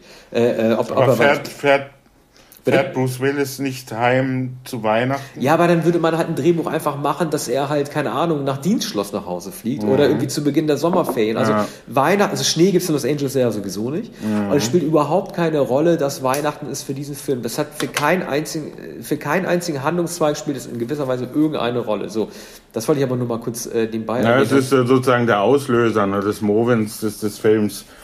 Ja, ähm, aber da kannst du Womit die Erzählung beginnt, weshalb ist er auf dem Weg? Driving ja. Home for Christmas, ja, aber das, das, das kannst du, ja. das, ja. Das, kannst du immer machen. Da kannst du das Ende der Sommerferien mhm. nehmen, da kannst du äh, das machen, wenn er in Urlaub fahren will. Ostern und Thanksgiving Ostern, vor allem. Thanksgiving. Aber das halt nur so nebenbei, ne? Es ist ein Film, mhm. der, äh, den ich jetzt beim Rewatch wieder gemerkt hätte, der überhaupt nicht von seiner Kraft verloren hat, weil er einfach toll erzählt ist. Alan, es war ja auch die Geburtsstunde des Alan Rickman. Alan Rickman spielt ja Hans Gruber, ein, ähm, er wird nie als Deutscher gekennzeichnet, aber er soll wahrscheinlich einen Deutschen darstellen, einen deutschen Terroristen. Und äh, was besonders lustig ist äh, bei diesem Film, das war mir früher gar nicht so bewusst und wird mir jetzt immer bewusster, das ist, dass äh, diese Terroristen, diese deutschen Terroristen, dass sie eine Karikatur oder eine Parodie des Terroristen darstellen. Äh, sie sind, im Grunde genommen sind sie nur geldgeil. Sie wollen einfach nur Lösegeld erpressen in diesem Hochhaus, aber sie tun so, als hätten sie ein politisches Anliegen. Sie reden von Befreiungsfront, äh, ähm, äh, lassen sie beschimpfen andere als Kameltreiber, aber sie wollen die ganze Zeit eigentlich immer nur Geld. Ne? Und äh, diese Reden, die sie durch die, die, äh, durch die Walkie-Talkies da draußen geben, an die revolutionären Brüder und Schwestern, das sind eigentlich alles nur Parodien. Das sind ja. totale Technokraten, die einfach nur den Reichtum wollen. Eine andere Sache, die mir noch aufgefallen ist, äh, wie zeitgebunden doch dieser Film an die Ära, äh, an, also an die, an die, damalige Ära ist, weil ähm, den ganzen Film den könnte es nicht geben, wenn es schon Mobiltelefone geben würde, weil die einzige Kommunikationsmöglichkeit, die Bruce Willis nach draußen hat, ist sein Walkie-Talkie, über das spricht er mit einem Polizisten draußen, der ihm hilft. Und ansonsten muss er immer nur gefunden werden, während die anderen nicht wissen, wo er ist, aber all die Gäste, die dort sind, die dort als Geisel gehalten werden oder er, wenn man in der heutigen Zeit der Mobiltelefone unterwegs gewesen wäre, würde sich alles wie ein Kartenhaus auseinander zusammenfallen. Ja, ja, insofern ist der Film ähm, altertümlich und äh, heute nicht mehr in derselben Weise denkbar. Ne? Ja. Wäre heute nicht mehr so zu inszenieren. Überhaupt nicht. Äh, also John McTurnan hat, ich, was hat er danach, ich glaube danach kam dann, was hat er, also er hat kurz vor Jagd Predator. auf Roter Oktober. Ja, genau. Also er hatte eine gute Strecke. Ne? Er hatte auch Predator gemacht, dann kam dieser Film und dann, oder Predator, wie wir ihn nennen würden, und dann mhm. kam, und dann kam Oktober. Also ähm, also er wusste genau, welche Stoffe er wie machen musste und hatte mit Bruce Willis einen echten Glücksgriff, mit Alan Rickman vielleicht sogar noch mehr. Also ich, ich weiß gar nicht, was man da hätte, also er konnte eigentlich nichts falsch machen. Äh, alle dachten, er würde was falsch machen, aber es war wirklich eine ganz volle Besetzung. Äh, eine andere Sache, die mir da auch noch aufgefallen ist, äh, viele Filme tun sich ja heute schwer damit, ähm, zum Ende zu kommen oder den richtigen Abschluss zu finden. Dieser Film mhm. endet ganz einfach damit, dass äh, John McClane es schafft, die Terroristen alle zu erledigen. Er sorgt für Explosionen in diesem Nakatomi-Gebäude in Los Angeles. Äh, kommt dann unten an, während unten die ganzen Polizisten ihre Barrikaden aufgebaut haben und seine Ehefrau auf ihn wartet und sein Bodycop auch. Und ähm, dann umarmt er sie puncht nochmal irgendwie so einen neugierigen Reporter ins Gesicht und fährt dann einfach mit der Limousine seines Fahrers dann einfach weg. Das ist so ein äh, so optimistisches, positives Ende, was man heute gar nicht mehr drehen könnte, denn heute muss alles immer diesen Nachdreh haben. Ja, dann wird John McLean auch mal irgendwie von den Polizisten verhört, weil er doch auch für die Explosion mit zuständig ist. Aber nein, das ist im wahrsten, des, äh, wahrsten Sinne des Wortes ein, ein, ein Happy End, wo man sich einfach von der Szenerie verabschiedet, ohne sich rechtfertigen zu müssen für den Krawall, den man veranstaltet hat, und dann einfach dem, Sonnen, dem Sonnenaufgang entgegenreitet. Mhm. Ja, aber ohne die Familie. Ja, also die Frau ist halt immerhin da, ne? Gut, die Kinder halt nicht. Mhm. Ich meine, vielleicht geht das ja doch wieder Richtung Weihnachten, ne? dass man so eine kleine ja. Family Reunion hat und so weiter. Aber ich bleibe dabei, solange Weihnachten nicht entscheidend ist für Ausgang, äh, für den Ausgang der Geschichte, noch für irgendwelche anderen Motivationen, ist es für mich kein Weihnachtsfilm.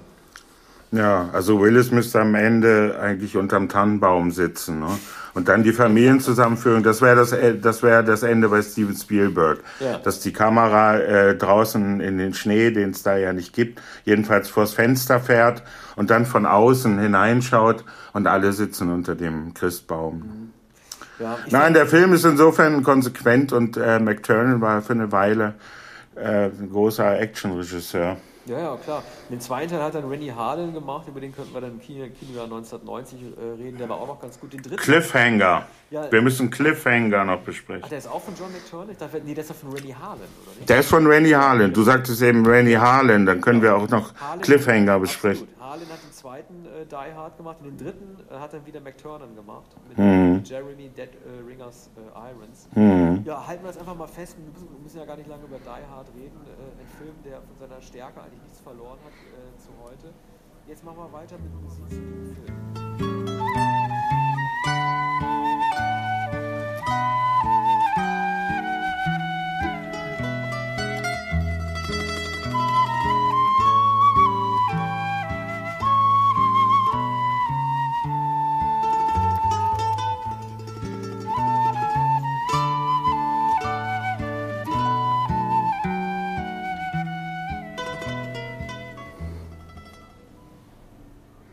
Der Film ist heute allenfalls noch äh, in Filmografien äh, zu finden, weil Julia Roberts mitspielt.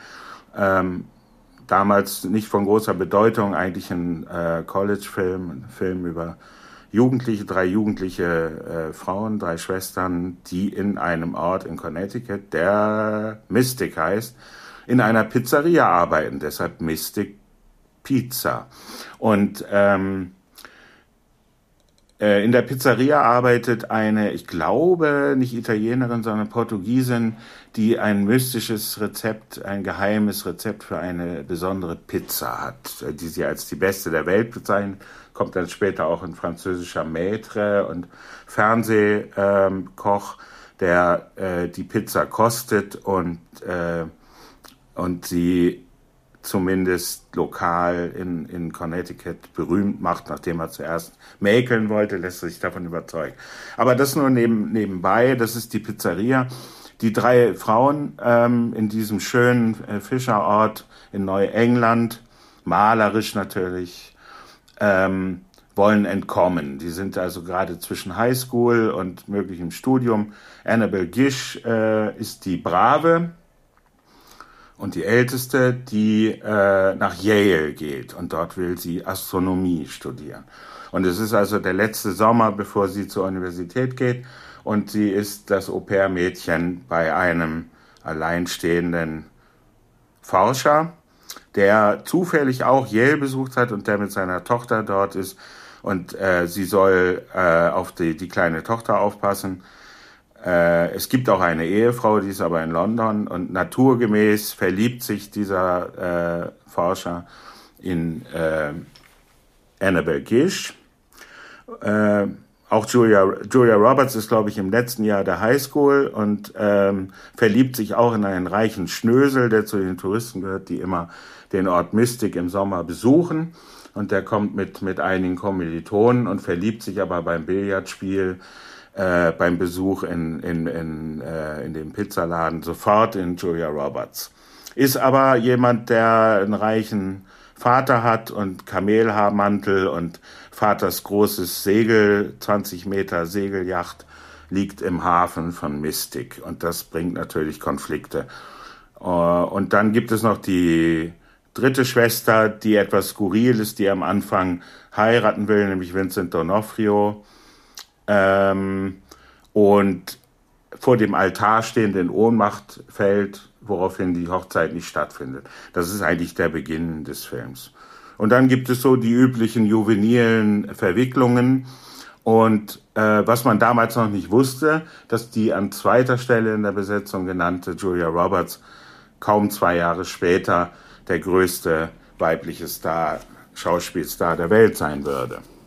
Also man hat sie da entdeckt in dem Film und äh, ihr dann sozusagen, ja. zugetraut, ja. Sozusagen, ja.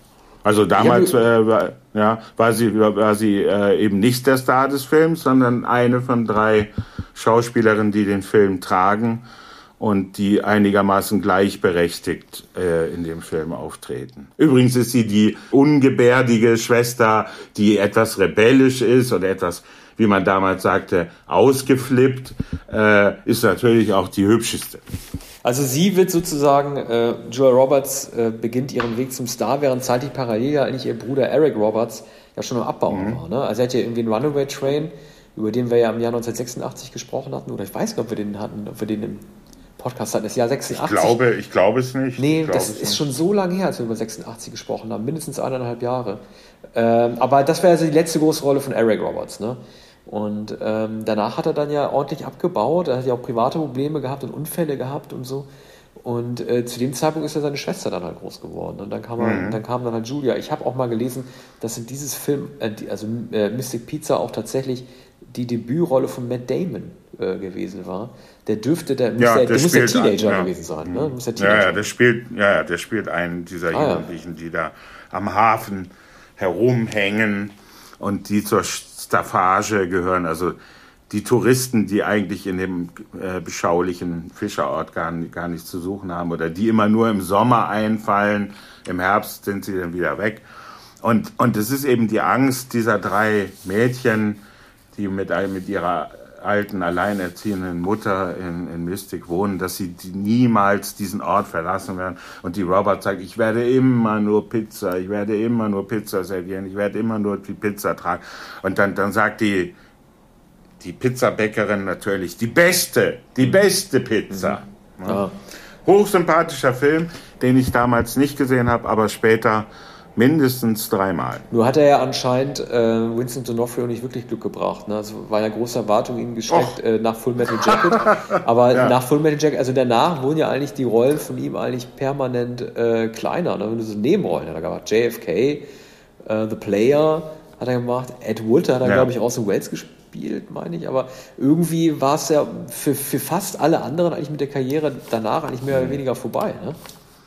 Ja, also bei Donofrio war es nicht vorherzusehen. Ein Jahr vorher war er tatsächlich ein Full Metal Jacket und hier spielt er den sehr, äh, also etwas dumpfen zwar, aber sehr gut aussehenden Liebhaber der jüngsten Schwester und ist allerdings auch nur eine Nebenrolle.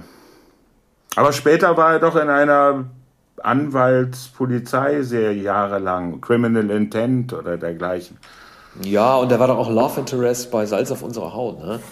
Äh, Salz auf unserer Haut. Ne? Mhm. Da hat er doch auch, da war da so ein Adonis. Das Ducky. Ja. Ja, naja, gut. Auch das ist ein Film, liebe Zuhörerinnen und Zuhörer, ihr habt es gemerkt, den habe ich auch nicht gesehen. Äh, aber vielleicht hat Anja den nächsten Film gesehen, den ich vorstelle, weil den, glaube ich, damals jeder gesehen hat oder sehen musste. Äh, Musik von Alan Silvestri, los geht's.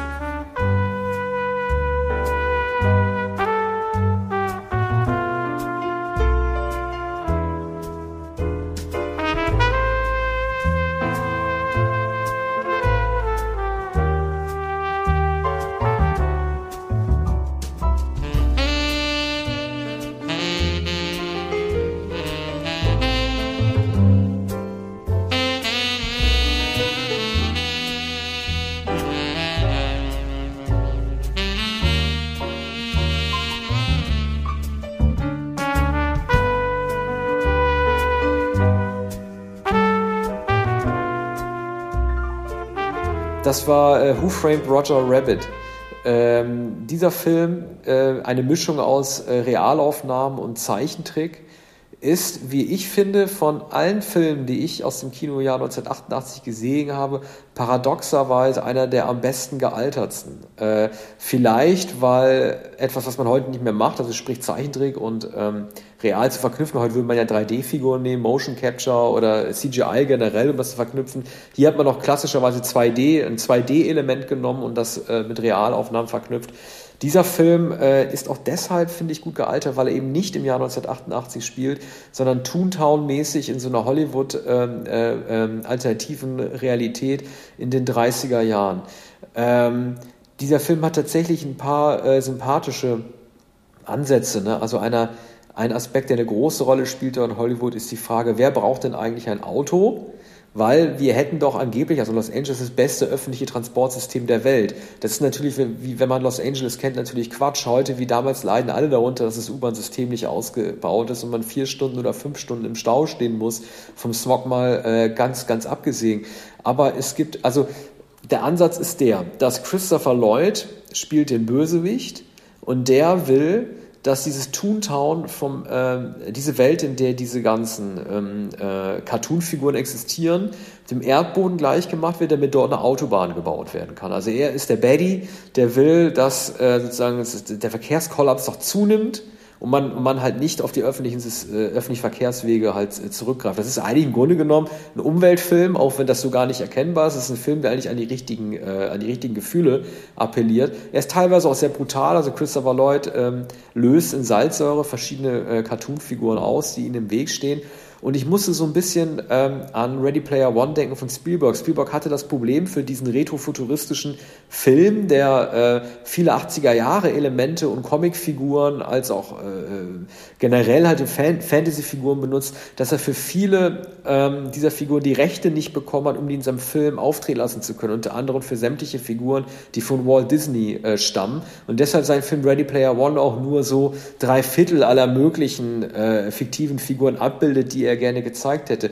Hier haben wir eine Fusion von ähm, äh, Disney-Figuren und Warner-Figuren. also man sieht hier, dass Duffy Duck gegen Donald Duck antreten darf. Also da schien die Rechte irgendwie geklärt gewesen zu sein. Man sieht auch Betty Boo. Also es ist irgendwie eine ganz sympathische Parade von ehemaligen äh, oder aktuellen Comic- und Cartoon-Figuren, die man 1988 dem Publikum nahebringt, das vielleicht so ein bisschen Abstand genommen hat von Disney. Disney hatte ja, äh, war in den 80ern in der großen Krise, man spricht ja von der Dark Age. Viele wollten halt generell äh, Disney-Filme nicht mehr sehen. Das waren alles Flops. Taran und der Zauberkessel und so weiter. Und hier hat man praktisch auf sympathische Weise versucht, diese ganzen Figuren nochmal irgendwie dem Publikum schmackhaft zu machen, indem man sie halt paart mit diesen Warner-Figuren. Mhm. Also aber es sind das. ja auch nicht, sind aber auch nicht die, die großen Disney-Figuren, oder? Na, man sieht man doch, man sieht Donald, ne? Also man sieht ja. Dumbo, man sieht auch Dumbo einmal am Fenster fliegen. Also das ist diese Parade, das ist wie so ein, wie so ein Memory Lane-Film, in dem man nochmal zeigt, hey mhm. Disney, wir wurden zwar fast verkauft und wir wären fast aufgekauft mhm. worden, keiner will die Filme mehr sehen, aber unser Figurenpotenzial, dieser Stock an, an, an, ähm, an Figuren ist doch so groß, dass man mit denen was machen kann. Hm. Also ich, fand, ich fand das hochsympathisch. Ja, es ist wenigstens eine originelle Idee. Ne? Ja. Also die, diese Verquickung äh, von, von Realfilm und, und Cartoon. Es war allerdings dann auch nicht die Rettung äh, von Disney zu jener Zeit. Ja, doch, das war ein Hit. Mit, doch, doch, doch, das war ein Hit. Also, ja, äh, aber, aber es hat Disney zunächst nicht äh, wieder in die Position gebracht, Doch. solche schönen Filme wie Doch. früher zu drehen. Naja, also das gut, wurde ja nein, später nein, verkauft, nein, nein, nein. oder? Nee, nee, nee, nee. Also das, der Film war ein Box-Office-Hit, hat vier Oscars bekommen und ein Jahr danach kam ja schon mhm. Ariel, die Meerjungfrau. Mhm. Und mit dem mhm. Film war Disney wieder zurück in der Spur. Das hat ja alles mhm. Eisner gemacht. Michael Eisner hat das alles gemacht, der, der äh, sich das alles überlegt hat mit, mit, mit äh, ähm, Ron Disney, äh, dem Neffen von äh, Walt die haben ja dann, die haben die Konzepte so entwickelt, dass es wieder läuft. Also Rabbit war der Vorläufer, auch wenn der jetzt sich vor allen Dingen mit historischem Figurmaterial bedient hat und keine neue Geschichte äh, äh gemacht hat. Dafür mal gesagt, wir sehen, dass Roger Rabbit eine höchst unsympathische Figur ist, also so ein Halodri, der immer äh, ausrutscht, weil er so große Hasenfüße hat. Also ganz dumm, also das ist wirklich ein bisschen dummer Humor. Bob Hoskins als menschlicher Kopf, den mhm. unterstützt es eigentlich der, äh, der, der, der Lustige. Aber ähm, man hat gezeigt, dass in Disney theoretisch schon was drinsteckt und danach haben sie dann ja diese Strecke gemacht mit Ariel, äh, Schöne und das Biest, äh, Mulan, Tarzan. Also in den nächsten mhm. zehn Jahren, bis CGI ab Toy Story eigentlich äh, äh, gezeigt hat, was man in 3D machen kann, war Disney eigentlich zurück in der Spur. Mhm. Und ich meine, für Robert Zemeckis, äh, der hat ja auch, äh, das war ja, glaube ich, sein erster Film nach Zurück in die Zukunft, der hat da ja auch so ein bisschen Blut geleckt, überhaupt mit neuen Techniken zu arbeiten. Ne? Später kam er Polar Express und die ganzen Mocap-Geschichten und äh, Biowolf. Also der, der gilt ja so als einer, der irgendwie die Technik immer mit vorangetrieben hat, auf Kosten der Schauspieler teilweise. Ja, du hast Contact nicht genannt. Stimmt, ja, der, der von äh, Robert Zemeckis. Carl Sagan, äh, Jodie Foster 1995. Jodie Foster. Ja, ja, mhm. das, den hat er natürlich auch noch gemacht, ne? Aber der hat ja zunehmend, der hat ja, gerade ab den Nullerjahren hat er eigentlich fast nur noch Filme gedreht, die mit neuen Techniken, äh, ähm, die, die mit neuen Techniken gemacht wurden. Mhm. Und dann hieß es ja, als er dann mit, mit Denzel Washington Flight gedreht hat, jetzt, jetzt kehrt er endlich wieder zum reinen Schauspielerfilm zurück. Mhm. Ein Spielberg-Schüler. Ja, ja, ja, genau. Er war der, er war der liebe Spielberg-Schüler und äh, Joe Dante galt ja so als, als das schwarze Schaf unter den äh, Spielberg-Schülern. Ähm, hm, ja, der also, hat aber auch lustige Filme gedreht. Ja, ja, absolut. Also der hat auch, der hat die frechen Filme gedreht. Also Robert Zemeckis hm. immer die, die Spielberg eigentlich auch fast hätte selber drehen können. Ich meine, klar, äh, wir werden ja äh, in der nächsten 80er Folge äh, wieder über Zemeckis sprechen im Jahr 89 mit dem schlimmen Zurück in die Zukunft 2. Also Zurück in die Zukunft 2. Mhm. Also ich habe den jetzt, jetzt schon geguckt für die 89er Folge. Ist ein unerträglicher Film, aber das sehen wir uns mhm. nochmal auf. Zurück in die Zukunft 3 war ja auch nicht viel besser. Aber äh, mit dem Film hat er sozusagen, für ihn war das eine große Erleichterung, nach Zurück in die Zukunft mit einem komplett anderen Material trotzdem wieder einen riesen Hit gelandet zu haben. Und mhm. äh, wie man im Englischen sagen würde, seamlessly, also die, die Übergänge zwischen Zeichentrick und wie die interagieren mit den Menschen, ist wirklich, wirklich gut. Also ich kann mhm. den Film eigentlich nur empfehlen.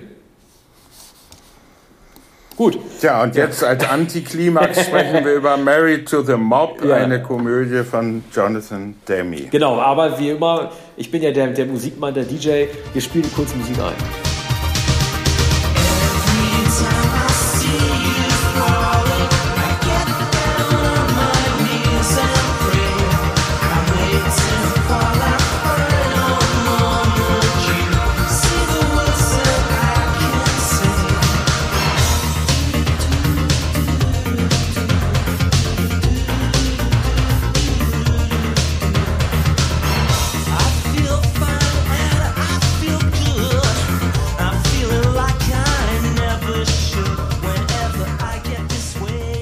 Und jetzt geht's äh, mit, mit den Mafia-Leuten weiter. Ja, das ist die zweite große Mainstream-Komödie von Jonathan Demme, der äh, zwei Jahre vorher schon Something Wild gedreht hatte, zu Deutsch Gefährliche Freundin. Ähm, Married to the Mob, eine weitere Hauptrolle für Michelle Pfeiffer auf dem Höhepunkt ihrer Karriere. Matthew Modine ist der merkwürdige Anti-Held, der äh, äh, sozusagen Agent wider Willen ist, ein, ein Spion, das ist eine Film Noir, Parodie eigentlich. Matthew Modine ist ein, ein äh, sehr unbeholfener, tollpatschiger Agent in eigener Sache, der sich der, so der deutsche Titel Mafiosi Braut Michelle Pfeiffer nähert, weil er ihren Gemahl, nämlich Dean Stockwell, einen Mafia-Boss, äh, ausspionieren will. Also natürlich ein sehr verwickeltes Drehbuch, der Grund, weshalb Matthew Modine äh, hier zum ähm, äh, Anti-Helden wird, äh, das ist schwer, schwer nachvollziehbar. Jedenfalls ähm, läuft er immerzu in irgendwelche Hotelzimmer, er verkleidet sich skurril, in, in bizarren Verkleidungen und ähm, läuft immer Gefahr, entdeckt zu werden. Und er versucht, Michelle Pfeiffer, die längst die Abhängigkeit von ihrem Gatten, die, die der, von der Abhängigkeit äh, vom Gatten überdrüssig ist und die versucht zu entkommen, wohl wissend, dass sie niemals den Fängen der Mafia äh, entkommen wird, wenn ihr nicht jemand hilft. Und sie liefert dann schließlich die Munition für eine Anklage von Dean Stockwell, der hier hinreißend äh, den lustigen Schurken spielt. Ich kann mich da kann mich daran erinnern, dass ich das damals dass ich damals äh, gejubelt habe, wenn, äh, wenn äh, als Dean Stockwell im Auto plötzlich beginnt mit mit seinen Jungs im Auto immer ein Lied zu singen, weil sie alle in einen Burgerladen gehen wollen. Und da singt er dann immer Burger World, Burger World. Und dann äh, fahren sie mit ihrem Auto in diesen Drive-In und bestellen ganz viele Burger und Pommes frites und freuen sich, dass sie da essen dürfen. Also das ist ein, ein Film, der für den früheren Jonathan Demme eigentlich bezeichnend ist. Der hat einfach Filme gedreht, die ihm selbst Spaß gemacht haben, in der Hoffnung, dass auch das Publikum sich darüber amüsiert und äh, ein recht anarchischer Humor für amerikanische Verhältnisse. Diese ganze Mafia-Geschichte wird überhaupt nicht ernst genommen, sondern äh, das sind einfach äh, amüsante Slapstick-Momente. Ja, die Mafia-Komödie war damals ja. noch nicht etabliert, ne? Das war Nein, also das Mafia-Filme. Gab's eigentlich nicht. Ja, ja, also das, man hat dann irgendwann halt Analyze This und so und halt diese, diese Nero-Sachen halt vor allen Dingen genommen oder hier äh, Johnny Blue Eyes, wie heißt doch der, der äh, ja. ne? das, das waren so die Mafia-Komödien, aber dass es ja doch lustig sein konnte, äh, in der Mafia zu sein und dass gerade diese, dieser italienische Ernst, der da mal nach draußen getragen wird, eigentlich auch eher affig sein kann, das hat, das hat er da wahrscheinlich auch mit begründet, ne? oder nicht? Ja, das, das kann man sagen, ohne, ohne dass er irgendetwas begründen wollte. Man könnte natürlich sagen, Sam Like It Hot war 1959 schon der Vorläufer. Ne? Da äh, hat Billy Wilder sich schon lustig gemacht über den Mafia-Mythos, äh, Gamaschen Joe und äh, das ist ja der Grund, weshalb Jack Lemmon und Tony Curtis auf der Flucht sind, weil sie Angst vor, vor der Mafia haben. Aber das ist ja wiederum auch, setzt auch nur die Handlung in Gang mit Marilyn Monroe. Und äh, hier ist es aber ähnlich. Hier wird die Handlung in Gang gesetzt äh, durch, durch äh, diese Rachegeschichte und durch die ständige Gefahr, der der milchgesichtige Matthew Modine ausgesetzt ist, der dann mit seinem Tropenhut äh, äh, noch auffälliger ist, als er äh, eigentlich wäre, weil er eigentlich ein unscheinbarer äh, Mann ist. Und äh, nun, warum habe ich, hab ich den Film ausgewählt? Äh, ich habe mich damals äh, äh, königlich amüsiert äh, bei diesem Film. Das war noch bevor Jonathan Demme der ernstzunehmende Regisseur wurde, der dann schließlich den Oscar gewonnen hat, der Regisseur von äh, Schweigen der Lämmer und Philadelphia auch ähm, Anfang der 90er Jahre. War das dein erster Film nach Stop Making Sense? Nee, also dazwischen war Something Wild. Ah, okay. Ähm, ja, da spielt Melanie Griffith und das ist auch ein ähnlicher Film, der ähm, ein Slapstick-Film, wo es auch darum geht, dass ein, ein Pärchen immer zum Auto herumfährt. Also das war seine überdrehte Phase, in, in der Komödien drehte, mittlerweile äh, auch einigermaßen erfolgreich. Ne? Also einer, er hatte zuerst Melanie Griffiths, dann hatte er Michelle Pfeiffer, was ja zeigt, dass er da auf der Höhe der Zeit war und ähm, wenn er auch keine, keine großen männlichen Stars äh, eingesetzt hat. Aber ein Film, der, der damals wenig beachtet wurde und äh, äh, der also auch, sagen wir mal, nicht bezeichnend für das Jahr 1988 ist. Das ist der dritte Film von dir, den ich noch gucken muss. Und mir ist gerade klar geworden, wir haben es beide geschafft, auf die nackte Kanone zu verzichten. Ja, und zwar mühelos. Mühelos, ja. ich, ja. Ich dachte, das sei 1989. Ja, das, ich hatte das am Anfang auch gedacht, aber ich bin dann irgendwann mal die Liste durchgegangen und habe gesagt, oh Mann, ja, den haben wir dann, haben wir dann nicht gemacht. Deutsche Filme hatten wir diesmal auch nicht dabei, aber da wäre mir auch nichts mehr eingefallen. 1988, ja. das weiß ich auch nicht, das äh, müssen wir nachsehen und dann nachreichen. Genau, das reichen wir ich, dann nach. Ich, ich informiere in der nächsten Sendung, allerspätestens bei 1989 darüber. Ja. Guti, äh, wir sind wieder soweit äh, beschließen. Jetzt haben wir wahrscheinlich haben wir jetzt die Katze von Dominik Graf vergessen. Ach, das war 88, nicht, ob das 87, ja? nee, 87 sicher, war das, glaube ich. 87 äh, oder 88 war. Ja, der zweite Otto war auch von 87, hätten wir auch nicht machen können. Aber naja, ich bin auf jeden Fall froh, äh, dass wir dieses Didi Hallerfaden. Was von Didi? Kongo Otto, also Didi Rache, dann erbten wir, glaube ich, 85. Müssen wir noch mal gucken. Unsere Hörer wissen es wahrscheinlich besser.